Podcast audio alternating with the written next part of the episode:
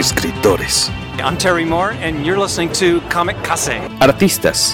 Hi, this is John Romita Jr., and you're listening to the Kamikaze Podcast. Hi, this is Mike Mignola, and you're listening to Kamikaze. Hi, this is Eric Powell, creator of The Goon, and you're listening to Kamikaze. Editoriales. Hi, this is J. Scott Campbell. You're listening to Kamikaze. Hi, this is Terry Dodson, and you listen to the Kamikaze Podcast. Traductores. Hello, it's a Kamikaze from Grant Morrison. This is Gary Frank, and you're listening to the Kamikaze Podcast. Coleccionistas. Hi, this is Frank Cho, and you're listening to Comic Kazi. This is John Bogdanov, and you're listening to the Kamikaze Podcast. Editores. Soy Giuseppe Camuncoli, state escuchando el podcast de Comicase. Fan chiquillos. Todos están en el podcast Comicase.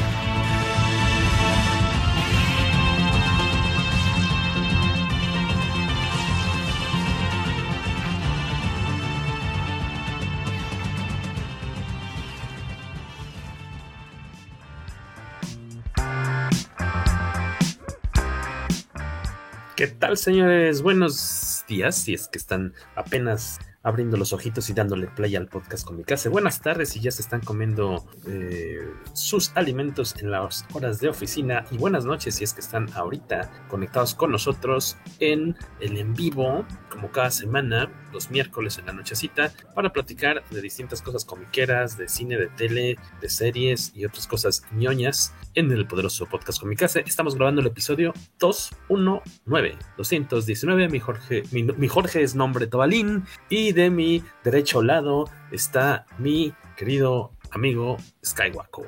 Hola, ¿cómo están todos? Yo soy Waco. Buenas noches.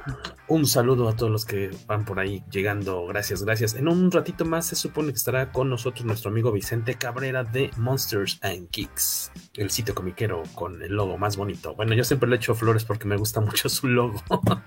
Este, gracias a los que ya se están comentando, conectando en esta noche de eh, miércoles. De hecho, esta vez tuvimos oportunidad de grabar un poquito antes, una hora antes que de costumbre. A ver si eh, aprovechamos eso para que pasen a saludarnos, porque pues normalmente lo hacemos a las 10 de la noche. Ustedes que lo están escuchando apenas en audio, pues son las 9 de la noche aquí para nosotros. Aprovechamos ahí, eh, pues ya que no se está grabando, no se está haciendo la, las transmisiones de la Mole Live o, o los lives de la Mole de la noche para nosotros ocupar este espacio y platicar con ustedes, porque ustedes no saben ni nosotros estamos para contarlos, pero compartimos cuenta de StreamYard con la mole, entonces por eso no podemos hacer el programa más temprano. Ahorita aprovechando que ya pasó el evento, eh, pues quisimos recorrerlo una horita para no agarrarlos tan desmañanados, tan, tan cansadillos, porque por cierto el señor Waco ya está regresando a sus labores este, trabajiles, pero ya presenciales en las mañanas y le ha costado un trabajo eso de la levantada después de año y medio, dos años. Fíjate de que no. Más de dos años. Bueno, dos, prácticamente dos años. La, dos la años de, de, de, de, no tener que estarse levantando a las seis y media de la mañana para ir a la chamba. Es fuerza de voluntad, ¿eh? Más, sí más sí te admiro, años. ¿eh? Sí, más de dos años porque fue en marzo de 2020. O sea, más bien yo estaba pensando cuando me corrieron. No, me corrieron hace un año. ¿Fue el incidente de las fotocopias? Este, no. No fue eso. Fue, fue, el, fue el incidente de pandemia y es una empresa, este, agencia, De- no agencia de, de viajes, turismo. De, de hotelería y turismo.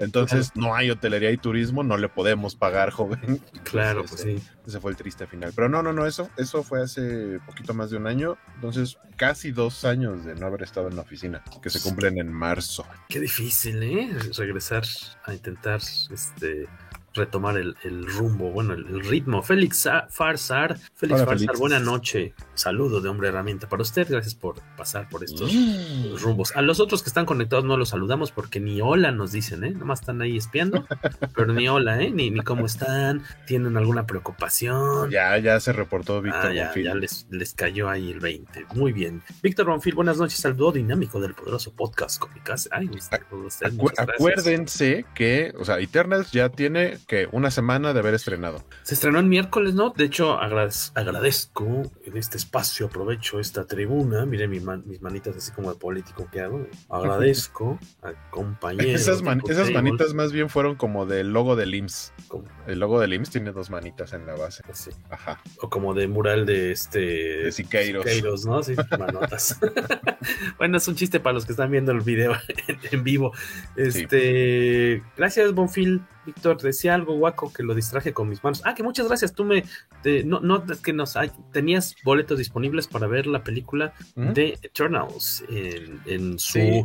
estreno, preestreno, fue, diríamos. Sí, fue un preestreno. Yo creo que fue el sustituto de las funciones de medianoche o algo claro. así, porque el estreno oficial fue el jueves y había boletos para las. Para, había funciones el miércoles. O sea, no fue función como especial, sino tal cual como las funciones de medianoche solían ser, que, que las ponen disponibles prácticamente en todos los cines. Uh -huh, eh, uh -huh. Entonces dije, pues ay, vamos. Algo que me llamó la atención es que cuando compré los boletos, solamente la zona que ya estaba vendida u ocupada era la zona que tenía eh, asientos de separación. Y para mí era como, o sea, solamente van a permitir separación en la parte del centro y en las orillas ya todos parejos. Pero no, más bien lo que sucede eh, con la aplicación, por lo menos en este caso de Cinepolis, es que uh -huh. si ustedes entran y la sala está vacía, van a ver que todos los asientos están disponibles. Pero sí. eh, después de su compra, los lugares que queden a los lados de los que ustedes hayan comprado son los que dejan de espacio. Esto, por ejemplo, ah, okay. en este caso, nosotros fuimos tres, entonces los asientos de a los lados estaban vacíos. Porque si hubiéramos sido tres y hubiera sido dos espacio, dos espacio,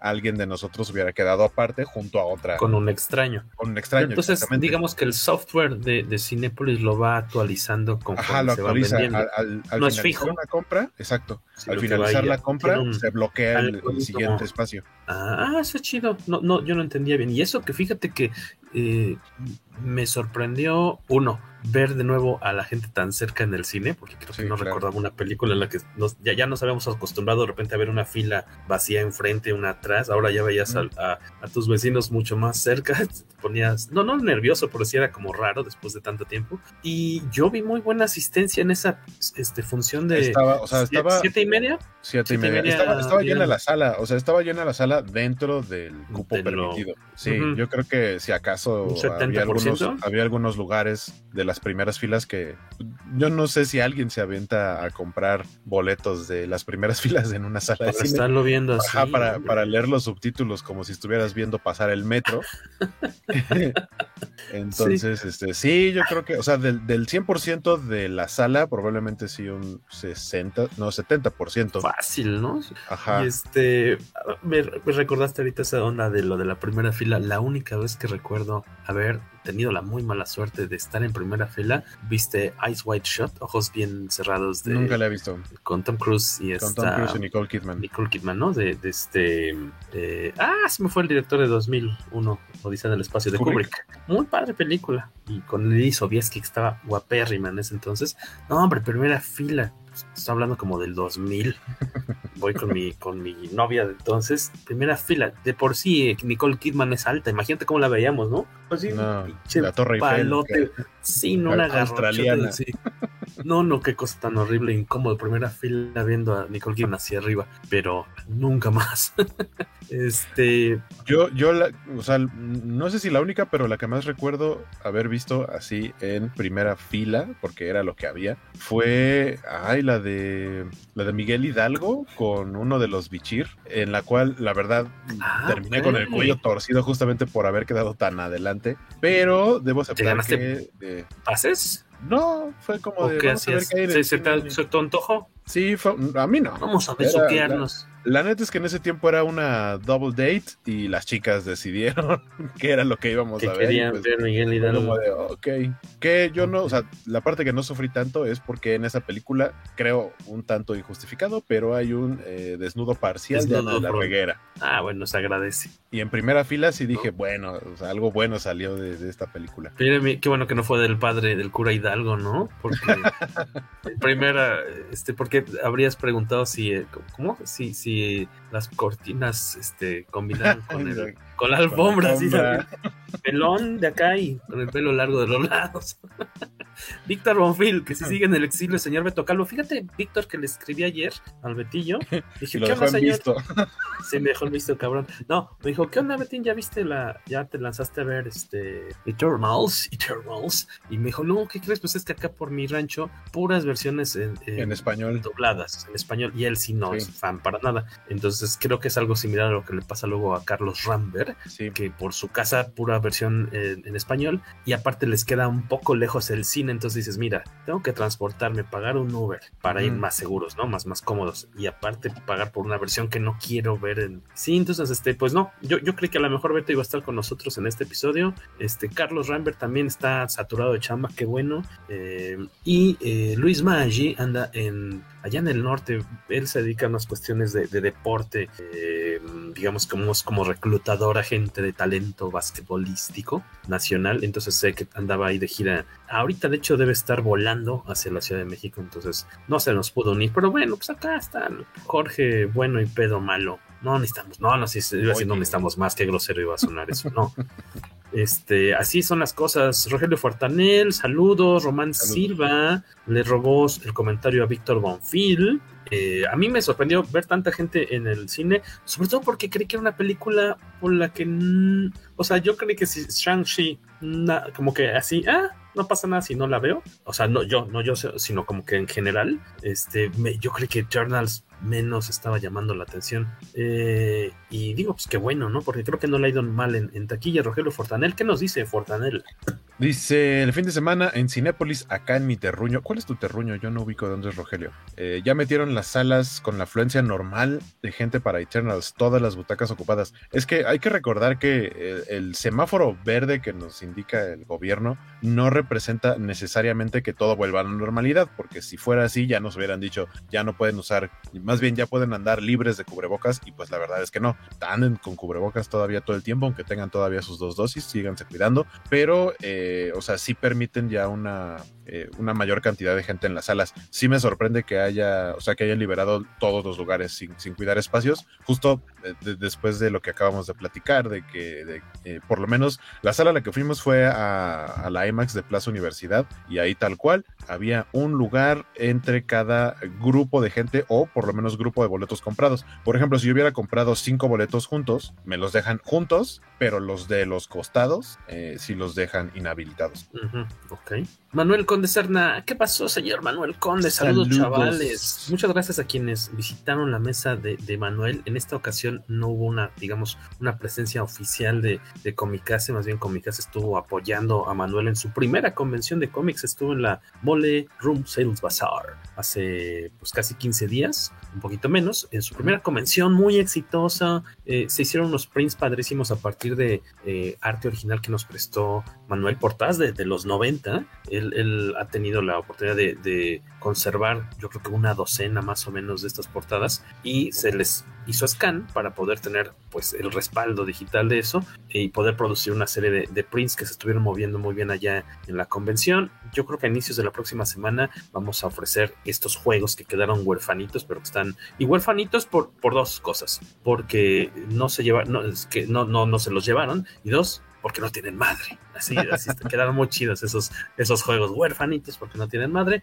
También por ahí dos o tres sets de unos pines muy padres que, que se diseñaron con, con, arte de Manuel. También los vamos a estar ofreciendo ahí en las redes de Comicase por si ustedes no tuvieron la oportunidad de ir allá a la convención. Muchas gracias por haberse lanzado. A Manuel le fue de perlas, sketches, arte original, a más no poder, vendió padrísimo, una muy buena experiencia, me tengo entendido. Y eh, por cierto, rápidamente, déjenme les dejo aquí un golazo de una ondita que estamos eh, organizando antes de ya entrar en materia con nuestro amigo eh, Ariel Medel. Ariel Medel es un artista mexicano de, con, con marcado acento norteño que ahorita anda viviendo fuera de México pero él está ofreciendo por medio de Comicase, nos pusimos de acuerdo para armar un taller de dibujo. Ariel Medel ha estado dibujando para Dynamite, eh, dibujó el cómic de Sheena en Dynamite, ahorita está haciendo el cómic de Evil Ernie, este personaje noventero, eh, más orientado un poquito como hacia el terror,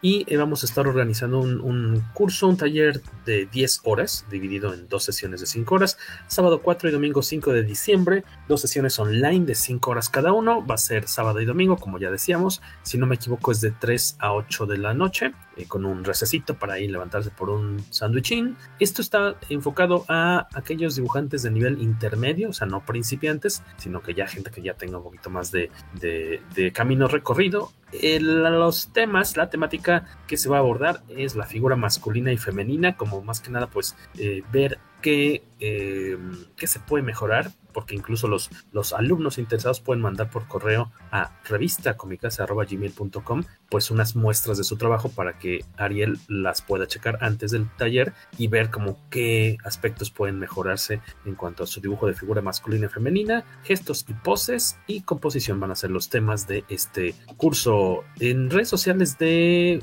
Comicase y Dariel Medel están los datos bancarios para aquellos interesados. Si necesitan más informes, pueden escribir a revista gmail.com. Les recordamos que esto es sábado 4 y domingo 5 de diciembre. Y el, valor, como dice el a buen amigo Héctor Santarriaga, él no dice el precio o el costo, dice no, el valor, porque lo que vale para ti no te cuesta, dice. Es su, me gusta su moto. Es de 2.500 pesos esto obviamente está enfocado pues a dibujantes que quieren pues agarrarlo muy en serio, esta cuestión de, la ilustración, el dibujo, de cómics sobre todo. Más informes en las redes sociales de Cómicas, ahí pueden checarlo. Regresamos, terminamos con este golazo y regresamos. Este, les decíamos gracias a los que visitaron la mesa Manuel, gracias a los que compraron ya la revista de Comicase número 39 con portada de Manuel y de Cachita de Carlos Rambert. También está gustando mucho. Estamos tratando de armar una presentación aquí en el DF. Queríamos armar una en Global Comics porque nos dicen que todavía no es, que es donde tuvimos de hecho una sesión de firmas con Manuel Conde, que ellos ahorita todavía no están haciendo eventos presenciales. Entonces quiero ver si en esta plaza donde hicieron la firma con Raúl Valdés y con este el maestro de, ay se me fue el escritor novelista Alberto Chimal, con Chimal eh, ahí en eje central eh, por Freaky Plaza, una de estas tienen una especie de, zona para actividades. Quiero ver si ahí se puede hacer alguna presentación de, la revista en próximas semanas, antes de que termine el año, obviamente. Ojalá, los estaremos comentando después. Eh, por favor, déjenos sus comentarios aquí en, en, pues en la sección de comentarios, y no dónde. Por favor, ¿qué si ya vieron Eternals, ya la vieron, ¿qué les pareció? Como este por ahí yo he escuchado como de las críticas más fuertes es que está muy larga y la verdad sí ya yo no lo sentí así, pero sí está, dos horas treinta y tantos. Ya llegó el señor Vic Cabrera. ¿Cómo está usted? ¿Nos escucha? ¿Nos siente? Creo que todavía no. Está en proceso de. Lo tenemos ahí un poquito congelado. Eh, por aquí nos dicen. Vamos a ir leyendo los, los comentarios de, de los podescuchas que van ya llegando por aquí. Pues sí, nos fuimos a ver eh, con las que si hicimos patria con las dos razones de Salma Hayek, dice Alberto Palomos. Nos fuimos a ver la gran composición, la, la partitura, la fotografía, la fotografía y a Salmita Hayek. Señor Vic Cabrera, ¿nos escucha? Todavía por ahí anda, ya, ya casi, casi. Creo que, creo que nos está viendo pausados. Eh, Waco, ¿de qué e, e, esta historia arranca con una, especie de, títulos muy a la Star Wars, ¿no? Que te, que pues a lo mejor para ahorrarse un poquito. ¿Ahí nos escuchas bien, amigo? ¿Escuchan? Sí, un, un poquito lejos tal vez, pero sí te escuchamos. A ver, échale. Ahí nos siento oyes. Que siento que a lo mejor trae un poquito de delay. Yo creo que trae delay. Es probable, es probable, es probable. Pero este decíamos, esta película arranca con, eh, bueno, de, la directora ganadora. Sí, pero aparentemente te escuchamos con delay, amigo, y de varios segundos. Robotizados. Si no me celular. Aquí va a intentar con el celular, nos dice. Ok. Va que va. Sí. Ok, intentemos con el celular a ver si tenemos mejor resultado, no te preocupes, acá mientras vamos avanzando. Decíamos, pues para ahorrarse un poquito, obviamente, de, presupuesto y de tiempo, arranca con una, pues un texto introductorio, ¿no, Waco? Así como muy, muy onda bíblica en el inicio de los tiempos. No sabría decirte porque, como recordarás, por cuestiones de ah, trabajo, me perdí los primeros 7, 8 minutos de la película. Tienes razón, no pudiste llegar al inicio. Sí, sale un texto. Y, no, la, y no la he vuelto a ver, entonces sí me gustaría eh, no creo verla en el cine de nuevo. O sea, porque quiero ver más películas nuevas, no repetir en el cine, eh, pero, pero sí no vi esa parte. Tienes toda la razón, no, me acordaba de eso. Este.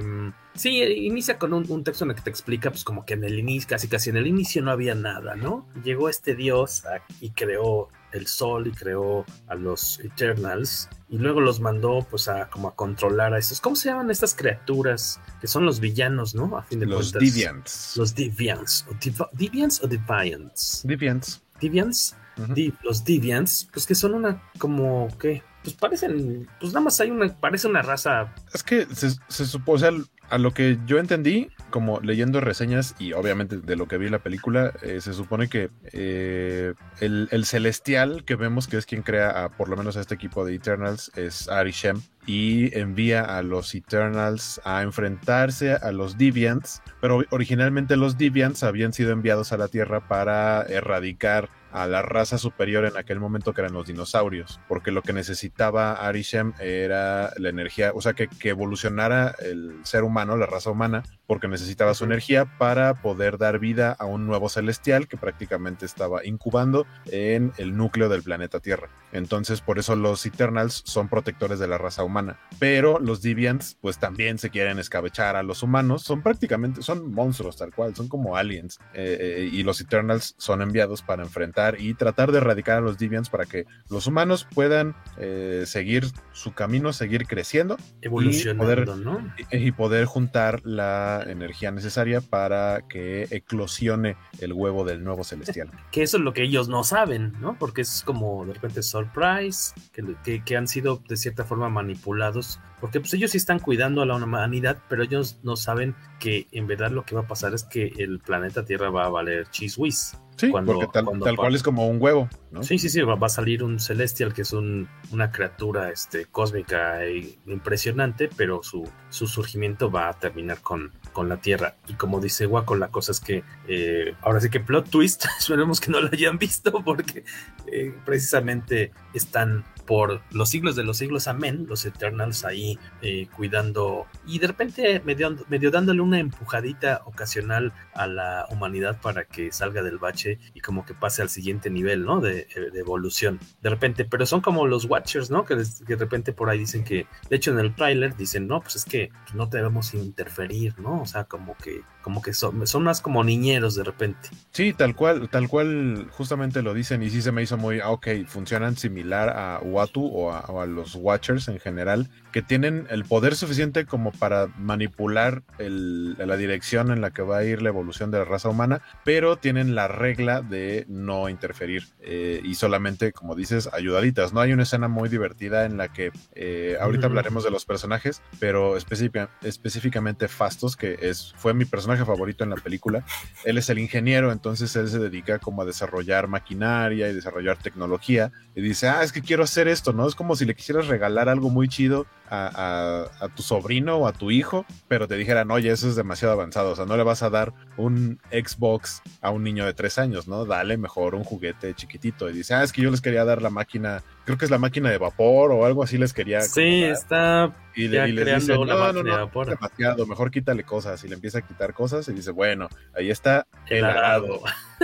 Eh, sí, o sea, en ese sentido, sí, hay chance de que les den como esta ayudadita, pero no les pueden hacer la tarea completa. Me gusta mucho esta onda, por ejemplo, Fastos es Hefesto, ¿no? O sea, como, como todos los, personajes, los, a fin de cuentas, en algún momento estos Eternals que están durante pues toda la evolución humana en, la Tierra prácticamente, eh, cómo ellos van tomando el rol en ciertos momentos históricos de los dioses griegos o de distintas culturas, ¿no? Fastos, que es Festo es el, herrero de los dioses, ¿no? Es el, el cuate que crea, que inventa todas estas máquinas y, que en cierta forma pues va impulsando la, civilización. De hecho, la, escena inicial está eh, muy bonita, a, mí me gustó bastante, es como en Mesopotamia, así en el año, no me acuerdo, ¿eh? les estoy inventando, ya llegó por acá el señor Vicente Cabrera. Bienvenido, bienvenuti, ¿cómo está usted? Bien, bien, ahora sí estamos bien, ya me escuchan. Ah, fabuloso, es más, eh, hoy, esta noche, para aquellos que estén viendo el video en YouTube, eh, pareces el, el doble de acción, el stunt de Stephen King. Hoy, parece ser el doble de Stephen King y ahí con el fondo oscuro y todo. Es que llego y me encuentro con que el foco de aquí en la habitación tronó. En cuanto lo quise prender, tronó. Dije, no, no es posible. Pues ya mejor abrir la ventana y tengo la luz aquí exterior. La de la luna.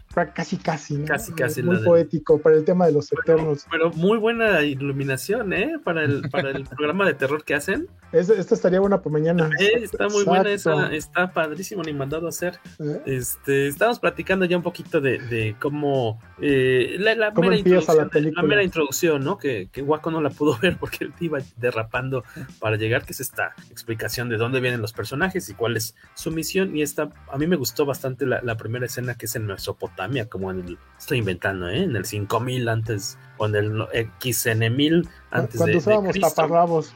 Sí, sí, que te presentan, este, pues como ya los Deviants están ahí al acecho de, de, un pescador, un papá pescador y su chavito, se lo llevan de corbata al papá luego, luego, y cuando se van a escabechar al, al niño, llega acá Superman, perdón, llega Icaris, eh, y, y, es cuando se presentan de trancazo todos los Eternals, ¿no? Y, y, en esta secuencia de acción muy atractiva te dejan muy claro qué hace cada uno, cuál es su habilidad. Uh -huh. ¿Qué, ¿Cuántos son ellos? Ocho, ¿no? Personajes. No, son diez. Son diez. Son, son diez. Bastantes, que, ¿no? Que, que son bastantes. Yo, yo creo, meto mi cuchara rápidamente, este, para hacer un personajes nuevos en el cine, e incluso hasta para lectores de cómics, muchos no le, no le han entrado a los Eternals. Entonces realmente son nuevos para todo el mundo estos personajes. Y que es una película con 10 nuevos personajes presentados de golpe y que este, conocer el trasfondo de cada uno y qué hacen, creo que la película los equilibra bien. No sé ustedes qué opinen de eso. Pero son un chorro. Sí, son, son un buen, y al menos este, digo, unos aparecen como muy poquito, o sea, pero creo que queda, al menos en mi caso, creo que queda muy bien establecido cuál es su personalidad, qué es lo que quieren, si están de acuerdo o no, y a lo mejor desaparecen y los vuelves a ver media hora después uh -huh. y ya ves tú si evolucionaron o no, pero eh, me, me, coincido con eso contigo, o sea, creo que rápidamente con unas pinceladitas logran eh, pintarte tal cual a cada uno de ellos y este y que los comprendas. En tu caso, Guaco, ¿cómo viste eso? Sí, a mí me gustó mucho. De pronto, eh, sí, sí cuesta un poquito de trabajo el hecho de que sean 10, 10 protagonistas. O sea, cada uno tiene, eh, digamos, cierto nivel de importancia dentro de la historia. Eh, no todos tienen el mismo tiempo en pantalla. Eh, hay quienes de pronto es como, entonces ya no lo vamos a, vol a, volver a ver más adelante, ¿no? Y salió muy poquito. Pero sí deja su relevancia en la historia. marcan muy bien qué le gusta a cada uno, o sea, su, su personalidad y también eh, hacia dónde, o sea, no se traicionan, ¿no? Marcan hacia dónde van al final y, y, y por qué cada uno toma el, el camino que decide. Eh, en general, me gustó mucho cómo los presentaron. Siento que ninguno se quedó sin tiempo de exposición, entendiendo que no todos podían tener el mismo tiempo de exposición y, y pensar también que justamente personajes como, como Tina, que es interpretada por Angelina Jolie, ella es como el peso pesado en el cast, o incluso a lo mejor la misma Salma Hayek, porque los demás, eh, Richard Madden, eh, por ejemplo, yo lo ubico de, de Game of Thrones, eh, pero el resto de los actores tienen o, o, carreras que apenas van despegando o vienen de cine de otros lados, a lo mejor un poquito más independiente, ¿no? Platicaba, a mí me gustó mucho también Gilgamesh, que el actor es Don Lee, o al menos así se le conoce, es un nombre artístico occidental, que es este un, un actor de Corea del Sur, que eh, seguramente los ñoños que ya hayan visto la película Tren a Busan, eh, eh, él es uno de los Ay, claro, ese, es él, el, el bravucón, el, el, el de los protagonistas. Ah, fíjate, aquí lo ve mucho más grandote, no, no vi que, era el mismo. Y, y, por ahí me comentaban, eso yo no lo sabía, me comentaban que él es o ha practicado eh, artes marciales mixtas, entonces entiendes el tipo de físico que ah. tiene, que no es un mamadísimo, marcadísimo como Chris Hemsworth, ¿no? Hablando del mismo universo, el universo sí. Marvel, eh, siendo un, una especie de eh, igualdad en que son deidades, por así llamarlos. Sí. Tiene un físico totalmente diferente, sin embargo, sigue siendo el, el, el, tipo más fuerte o el más rudo del. rudo, entre comillas, ¿no? Porque termina siendo bastante noble y, y tierno. Eh, eso, eso, la, aparte también la, la, diversidad, la variedad que le dieron sí. en muchos aspectos, ¿no? Es lo que ayuda eh, muchísimo, claro. Sí, no solo en las personalidades, sino, o sea, Físico, podríamos ¿no? mencionar sí, los tonos de piel, nacionalidades, de todo. Sí, te ayuda mucho a diferenciar cuál es cuál, ¿no? Así de, ay, este el chaparrito es el que corre rápido. Es, bueno, no es cierto, ese no corre rápido. sí, te ayuda a diferenciar mucho. Es un gran acierto que no todos hayan sido güeros, ¿no? Obviamente. Exacto. Sí, creo que en general todo, o sea, todo eso, la elección del cast, etcétera, eh, fue, fue el indicado. Guillermo Flores, Enid Balam, saludos, Enid Balam, saludos de vuelta, artista eh, pues para varios sellos, actualmente para Marvel Comics, ha estado también en Humanoides. Gracias por pasar a saludar, Enid, esperamos que hayas tenido una, una buena mole. Guillermo Flores, saludos, el, señor Barteag, este, les faltó poner el link en el tweet promocionando el programa y me costó conseguirlos en Twitch. ¿Por qué te costaría conseguirnos en Twitch? Pues porque no pusimos un link directo. Ah, ya, ya. Aquí eran el 5000 antes de Ah, llegan el 5000 antes de Cristo porque justo lo que dicen es que llevan 7000 años. Entonces son 5000 uh AC y luego los 2000 que llevamos actual. Pues 2000 y cachito. Entonces dices que llevan 7000 años en la en la Tierra. En la Tierra, sí. Sí, cuando están en el tiempo eh, de la actualidad, en el tiempo presente, hacen dos, tres veces esa mención, ¿no? Llevamos mm. 7000 años, en 7000 no has aprendido nada, en 7000 no tal. Sí, tienes razón, son 7000. Tratan de dejarlo muy claro. ¿Sabes quién no? O sea, tenemos de. de, bueno, en primera, la, la, directora, yo no. Vamos, el, el, año en el que ella ganó el, el, el, Oscar, que fue pues en febrero pasado, por Nomadland, pues es de estas películas que no sé en México cuántas personas la hayan podido ver, o si se estrenó vamos, porque no había, o sea, todavía estaba esta cuestión de, pues no había tanto cine eh, cuando se estrenó, cuando, vamos, salió premiada en febrero, Óscares, pero así de, tú, tú, Vic, que estás muchísimo más metido en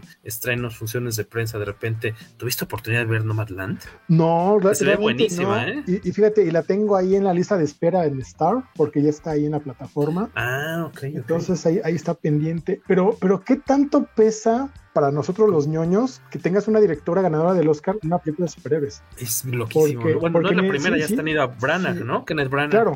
Pero si entramos al terreno del, La crítica ha sido muy dura con esta película, realmente. Pero yo creo que el problema es que nos la vendieron a todo el mundo como la directora que ganó un Oscar hace una película de superhéroes. Y es una película que va a ser oscareable porque hizo lo que quiso con ella. Entonces, a lo mejor a nosotros, que, que vamos con el sentido ñoño, la ves y te gusta. Pero un crítico como que espera más sustancia, ¿no? Cuando le vendes esa idea. Yo creo que por eso ahorita en Rotten Tomatoes y muchas otras eh, plataformas de crítica de cine le están pegando tanto. Porque no les cumplieron esa expectativa de alguna forma, ¿no? Yo siento que es por ahí, porque se me hace absurdo que esté peor calificada que Thor El Mundo Oscuro, ¿no? Por ejemplo, o sea, no lo puedo creer. Sí, una, una de las partes que, que yo leía, o sea, la, razón por la cual yo creo que, que, le están pegando, como, como dice Vicente, es justo eso, la expectativa. Y creo que también ese es el motivo por el cual a mí me gustó mucho, porque yo iba con cero expectativa.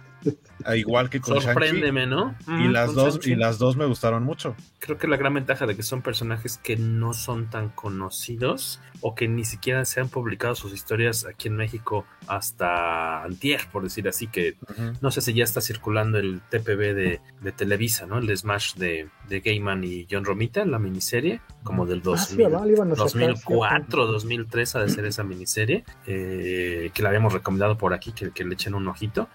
Pero a, menos que, en, algún momento de los años 70 con, con, la prensa o algo por el estilo, de repente en algún título se hayan metido historias de, de Eternals, pero yo creo que sí son personajes muy de, muy de nicho, ¿no? Sí. y, aparte es, lo, perdón, es lo mismo que pasó con Guardianes de la Galaxia, ¿no? O sea, realmente cuando antes de ver las películas, hasta entre lectores de cómics decías, los Guardianes de la Galaxia, pues como que daban flojerita, porque ni siquiera este grupo que vimos en el cine, era otro muy diferente. Entonces, a partir del éxito de la película, Marvel hace ajustes en su roster de personajes y tenemos a, a los que vimos en el cine, después en los cómics, ¿no? Pero no sé si lo mismo esté pasando con Eternals, que la gente de esta película o con Shang-Chi, de que los conociste en el cine y ahora quieras leerlos. No sé si funcionen de la misma forma. Yo, luego lo que tomo como un indicador, un termómetro personal, puede estar equivocado, eh, es, eh, por ejemplo, yo eh, en grupos de juguetes o, por ejemplo, en los grupos, en el grupo de nuestros amigos de, en el fan, la fanpage de nuestros amigos de, de Magios Initiative, que hacen reseñas de juguetes, pues cada semana están, están son varios y, constantemente están adquiriendo figuras de colección. Normalmente se referían cuando sale la wave, la, ola de figuras de, de, de, Marvel Legends dedicada a Shang-Chi, dicen, no, pues es que estos de Shang-Chi van a ser así como los de los saldos, ¿no? O sea, son los, van, los van, a, van a ser los que se van a quedar porque no son personajes atractivos para nosotros como coleccionistas de figuras de acción, no los conocemos, no, no los sentimos cercanos. Y, igual pasó con, cuando sacaron la línea de, de Eternals en la que el personaje Buff el Build a Figure, es este. Es, se me fue. Gil, Gilgamesh, dijiste. Gilgamesh. Le estoy cambiando el nombre. Gilgamesh. Eh, Gilgamesh, Gilgamesh, este, es la persona el personaje que vas juntando los bracitos, las piernitas, el torso, la cabeza, comprando toda la serie, ¿no? También ellos decían, no, pues así, pues estos, esta serie, ¿qué? ¿No? O sea, es algo de lo que no se esperaba con, con mucha emoción. Casi siempre me voy como por ese lado así de buena. Estos cuatro son coleccionistas de juguetes, les gustan las cosas de Marvel, pero no tienen el menor interés en, en esos personajes y yo siento que de repente eso se puede como replicar a gran escala, así de, pues si ellos que son clavadillos, eh, no les llama mucho la atención, dices, pues al público general, quién sabe. O a lo mejor eso puede ser una gran ventaja, como con Guardians of the Galaxy, que dices, unos desconocidazos y ya van para la tercera película, ¿no? Y ya son muy entrañables ahora. Claro. Eh, dice, yo los conozco, Palomo dice, como los New Gods de Marvel, pues creación de, de Kirby. Kirby. lo, poquito que se ve ahí como lo de diseño Kirby me gusta, ¿no? En la película, obviamente con pues con el Celestial, ¿no? Con ese diseño así de Sí, y también por ahí vi eh, alguien, alguien comentó, digo, de entre las miles de cosas que veo en, sobre todo en Twitter, alguien decía que eh, justo este arte bien traducido al cine, el estilo de Jack Kirby, hablando por ejemplo específicamente del Celestial, que el que vemos es Arishem, eh, dice, yo no puedo entender a gente que quiera ver algo tan inmenso como esto que quiera lo que lo quiera ver en, su, en la tele en su casa. O sea, la película estaba diseñada para IMAX y creo que por lo menos las escenas de Arishem, o sea, digo por lo menos porque hablar de la película en general está diseñada para IMAX y se disfruta muchísimo en IMAX, pero justamente esa sensación de lo gigante que se ve y, el alcance del poder de todos los personajes, creo que sí es mucho, lo hace mucho más disfrutable en cine. ¿Qué nos dice por ahí Víctor Alfonso Bonfil, señor Vic Cabrera? Cuando digo Vic Cabrera me suena a Phil Barrera. Vic Cabrera. Dice Víctor Alfonso Bonfil, la lección de lo que se debe de hacer, ir sin expectativas a ver las películas. Luego van con sus chaquetas mentales y se enojan porque en la película no pasa lo que ellos pensaron. Se enojan porque en la película no salen tres Tom Holland.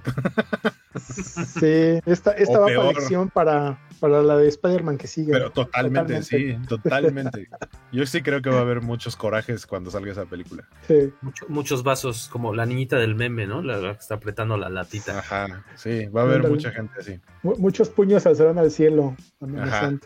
Y hablando de puños al cielo, eh, bueno, nada más quería mencionar quiénes son los, actores que, están a cargo de esta película. Como decía Waco y Vicente, pues no, no son tan conocidos. Y en parte eso es bueno, tal vez. Richard Madden como Icaris, eh, que luego te hacen la, referencia de que podría ser como la, influencia de Ícaro, aunque en los cómics no es así. Bueno, mm, sí, tiene cierta relación con, con Ícaro, pero por ejemplo, Gemma, Chan, Cersei Ay, yo sentí que le faltó como 3000 kilos de power, como para, o siendo la protagonista principal, muy poco expresiva, como que no tiene el punch. Le falta Ángel también. Es, la única queja del cast. Hablando, específicamente de los protagonistas, siento que los personajes secundarios o, los que no están en la, en la trama central, que son Icaris y Cersei, eh, eh, o sea, ellos siento que son como los más planos y todos los que están alrededor son los que tienen como una esencia más que te puede llamar más la atención. Eso habla muy bien del resto del cast y no habla tan bien de los protagonistas o de los que están en el centro. Decíamos, está eh, Gemma Chan como Cersei, Angelina Jolie como Tena, que también luego dices Fina, que luego es Afina, y dices, ah, pues sí es la diosa de la guerra, Salma Hayek como Ajax, Kit Harrington, bueno, no es de los Celestials, como Dane Whitman, eso lo estoy leyendo en una pantalla, Kumail Nanjiani como Kingo, un personaje muy divertido, ¿no? Y el Kingo, sí. Eh, eh, ¿El de dónde es famosón? Yo conozco su cara, pero nunca he visto algo con él. ¿Es de series de tele? Yo no lo recuerdo, ¿eh? su, rostro es muy para, peculiar. Para mí fue como nuevo. Su personaje me, fascinó, porque pues es el que le saca provecho a... Es el, el, el este ¿Con quién lo podemos comparar por ahí? Es el, que. Pues que es como el Captain Amazing en cierta forma de, de los el que le aprovecha. Así de, ah, pues yo voy a estar aquí mil años, pues yo me lo voy a pasar chido. Es, le saca provecho a su. Su, trasfondo me encantó. O sea, me encantó eso que fue una estrella de Bollywood y lo maneja por generaciones. Está genial. Ajá, ¿Cómo se ha logrado ocultar por generaciones sin que nadie sospeche de él? Pues es que es un linaje, ¿no? De, de, actores que son idénticos, van cambiando de nombre obviamente con la época y es la superestrella del, de Bollywood, del cine de la India. Él, si, no me equivoco, eh, o sea, se le ubica por Silicon Valley, eh, la serie de HBO. Ya.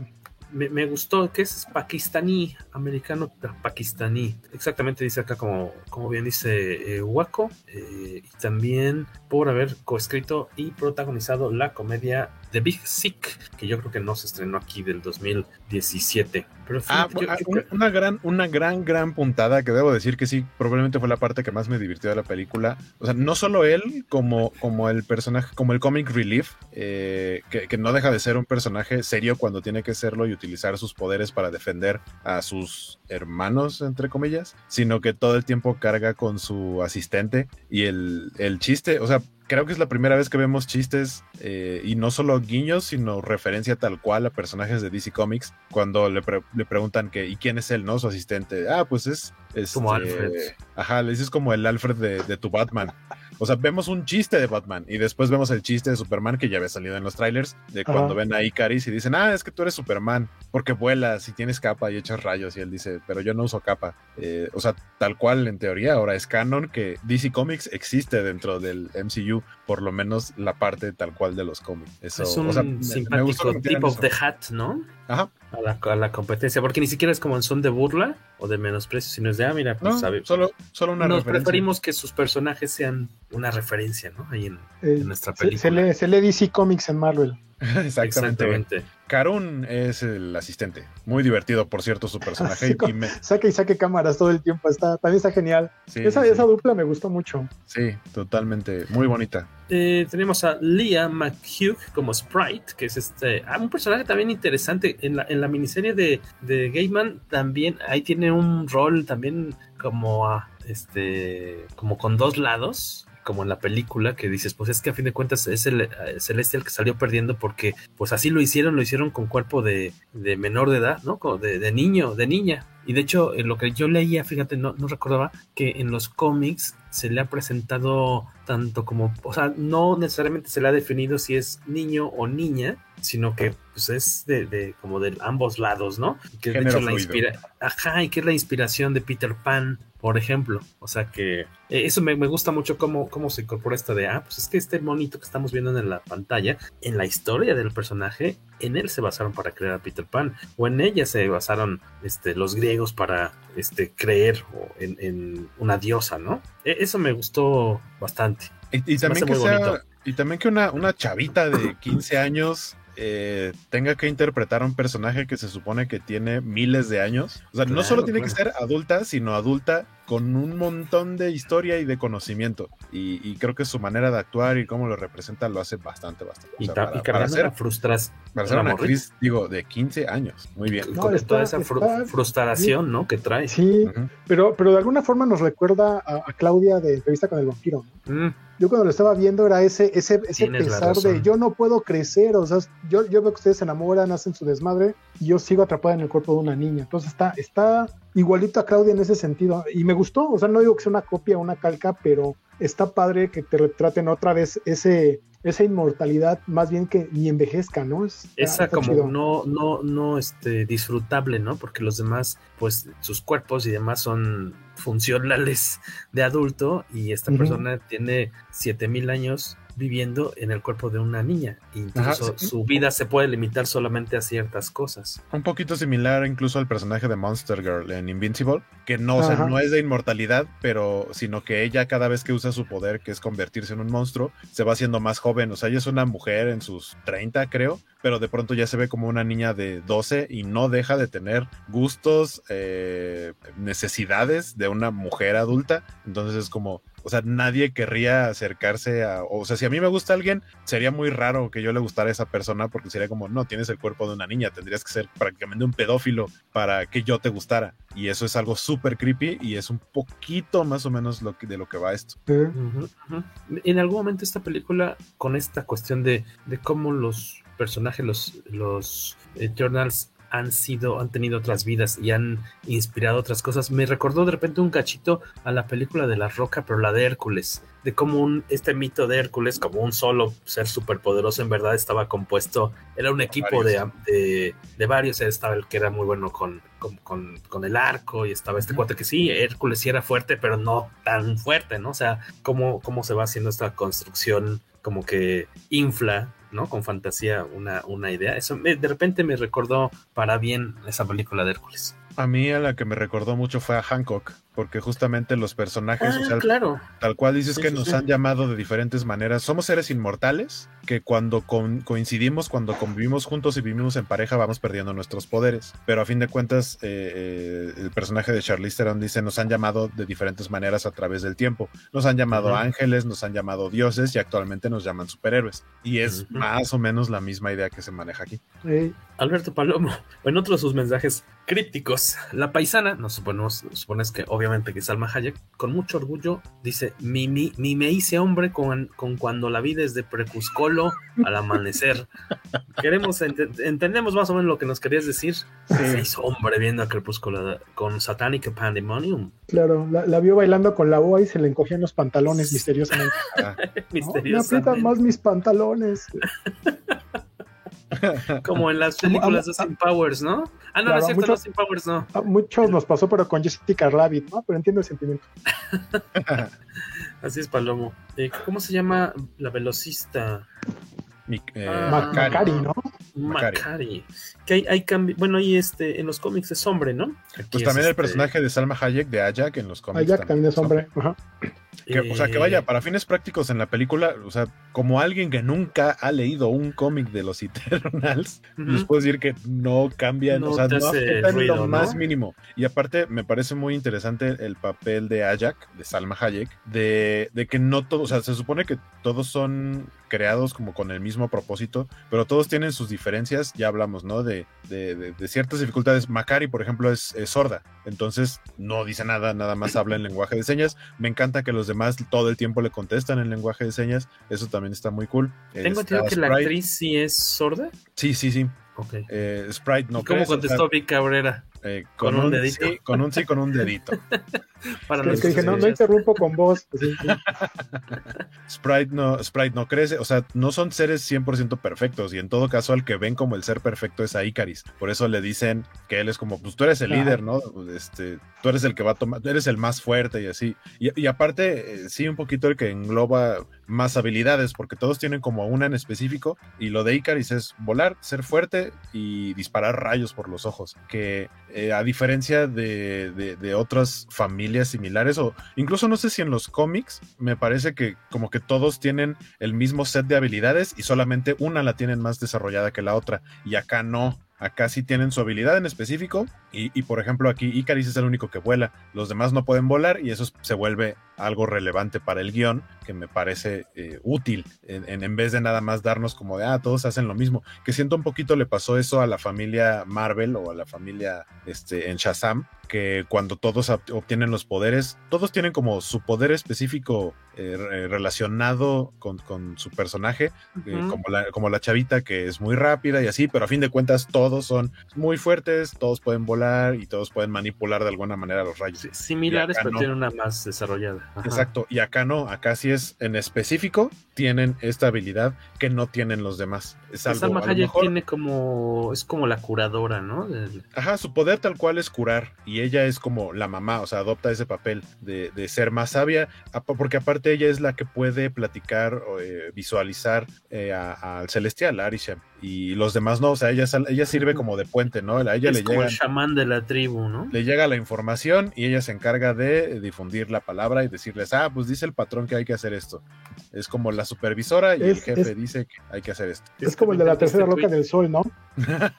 Algo así. Se conectaba con la gran cabeza. Ajá. Ustedes se han conectado con la gran cabeza últimamente, señores que nos escuchan en el podcast Comicase. Díganos, por favor, déjenos sus comentarios. Me encantó este tweet de Gary Frank. Lo estaba viendo ahí en el muro de un amigo. Dicen, pueden Gary Frank, dibujante de cómics, dicen, pueden criticar todo lo que quieran de Eternals, pero yo aplaudo pues la valentía de haber hecho que, un equipo, que, hacer, la valentía de hacer una, película sobre un super equipo en el que, del cual todos los miembros tienen un nombre, su nombre está basado en algún artículo de IKEA.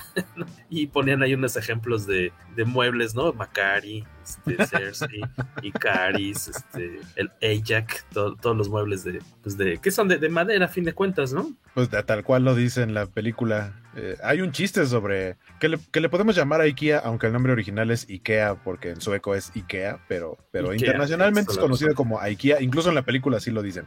Que cuando van a visitar a Fastos para que se vuelva a unir a ellos, le dice así como, ah, seguramente, o sea, según tú estás viviendo una vida normal y dejaste de usar tus poderes, pero tu casa sigue estando como súper protegida y seguramente es de un material indestructible, al igual que esta mesa y se rompe la mesa, ¿no? Así de, no, es la colección de otoño de tal año de IKEA, que es uno de los chistes que salen en los trailers. Eh, que está bastante divertido. Saludos a la querida Ju Hernández Lugo, que anda por aquí, que le gustó mucho la película y el noviecito la disfrutó mucho. ¿Les pareció larga la película? Decíamos, son, este, aquí tenía la duración. Son como dos horas y media. Dos horas treinta y seis más créditos, obviamente ahí tiene dos escenas post créditos. Dos horas treinta y seis, es más larga que Shang-Chi, que es la que teníamos como la más larga hasta el momento, ¿no? Shang-Chi. No, según yo no. Sí es más Shang-Chi, ah, ¿no tanto? 2.12. Yo no, yo no recuerdo. No, 2.12. Ya, de, ahora sí que hasta la colita 2.12. Este, Eternals 2.36. Es la más larga, ¿no? De, de Marvel. O, bueno, mm, podría pues ser que haya sido más larga alguna de las de Thanos. Sí, las dos, las dos duran tres horas. Cada una dura tres horas. Ah, o sea, entonces nada que ver. Sí. Endgame del 2019. justamente, o sea, parte de, los comentarios que leí de gente que fue. Oh, tienes razón, tres horas son minutos. A funciones de prensa o, a los que fueron a, verla en la premier de, Estados Unidos y así. Eh, lo que decían era justamente que les parecía como aburrida, que parecía que estaba muy larga. Y algo que a mí me pasó cuando la estaba viendo es que justamente no sentí eh, que, tuviera eh, un impacto esa duración. o sea, creo que puede, puede sentirse como una película de dos horas, dos horas y cachito, pero de pronto es como, ah, dos horas y media, si es, si es un rato. ¿Qué nos dice aquí la querida Ju Hernández? Eh, la querida Ju Hernández eh, va a tener un autogolazo. un autogolazo, así que un Ella, lo puso a propósito para aventarse un shot, acabarse una botella. Eso es un fondo. Dice Ju, sí, sí la sentí un poco larga, pero no la sufrí. love me tender, love me Me parece que tuvo un par de escenas no necesarias. Por favor, dinos cuáles escenas no necesarias que creen que estuvo de, de, más. Yo aquí, a mí tal vez el que no me entusiasmó mucho fue y que esperaba más Dane Whitman, este, nuestro querido Juanito Nieve. Eh, John, Me, ni fu ni fa hay un o sea, creo que podía no haber estado y es que vaya, por ejemplo, demasiado oscuro su, su lo que ha hecho lo que ha hecho Marvel recientemente es que estrena eh, pósters antes de la película y cuando ya se estrenó empieza a estrenar pósters que a lo mejor revelan un poquito más o algo así de la película Los individuales. exacto, por ejemplo en Shang-Chi eh, no habían estrenado un póster en donde saliera este, ah, ese me fue su nombre, eh, el mandarín que no era el mandarín. Ah, ok, este. Trevor. Exactamente, Trevor. Eh, y salió, de, salió Gandhi, este, salió, salió su póster ya que había estrenado la película. Y en este caso, o sea, sabíamos que en el cast estaba Kit Harrington, pero nunca lo presentaron como uno de los protagonistas. Jamás fue así. La gente dijo, ah, sale Kit Harrington. Y quienes porque sí, sí, tal cual, o sea, no, su personaje no se mantuvo en el anonimato. La gente sabía, bueno, quienes investigaron sabían por el nombre de su personaje qué relevancia podría tener en la historia. No iba a ser un extra más, no iba a ser un cameo, que finalmente sí fue casi un cameo, duró más que un cameo, pero más bien fue como sembrar un poquito la semilla de qué es lo que viene eh, próximamente para, para Marvel y enlazarlo un poquito a esta historia que sinceramente Eternals eh, de pronto siento que sí se siente como una película muy aparte del MCU. De pronto nos dicen cosas como, ¿en dónde estuvieron cuando lo de Thanos y por qué no ayudaron? ¿no? Y sirve para explicar, ah, es que no nos podemos meter en asuntos humanos. Y de pronto uno de los personajes, ah, yo me acuerdo que Thor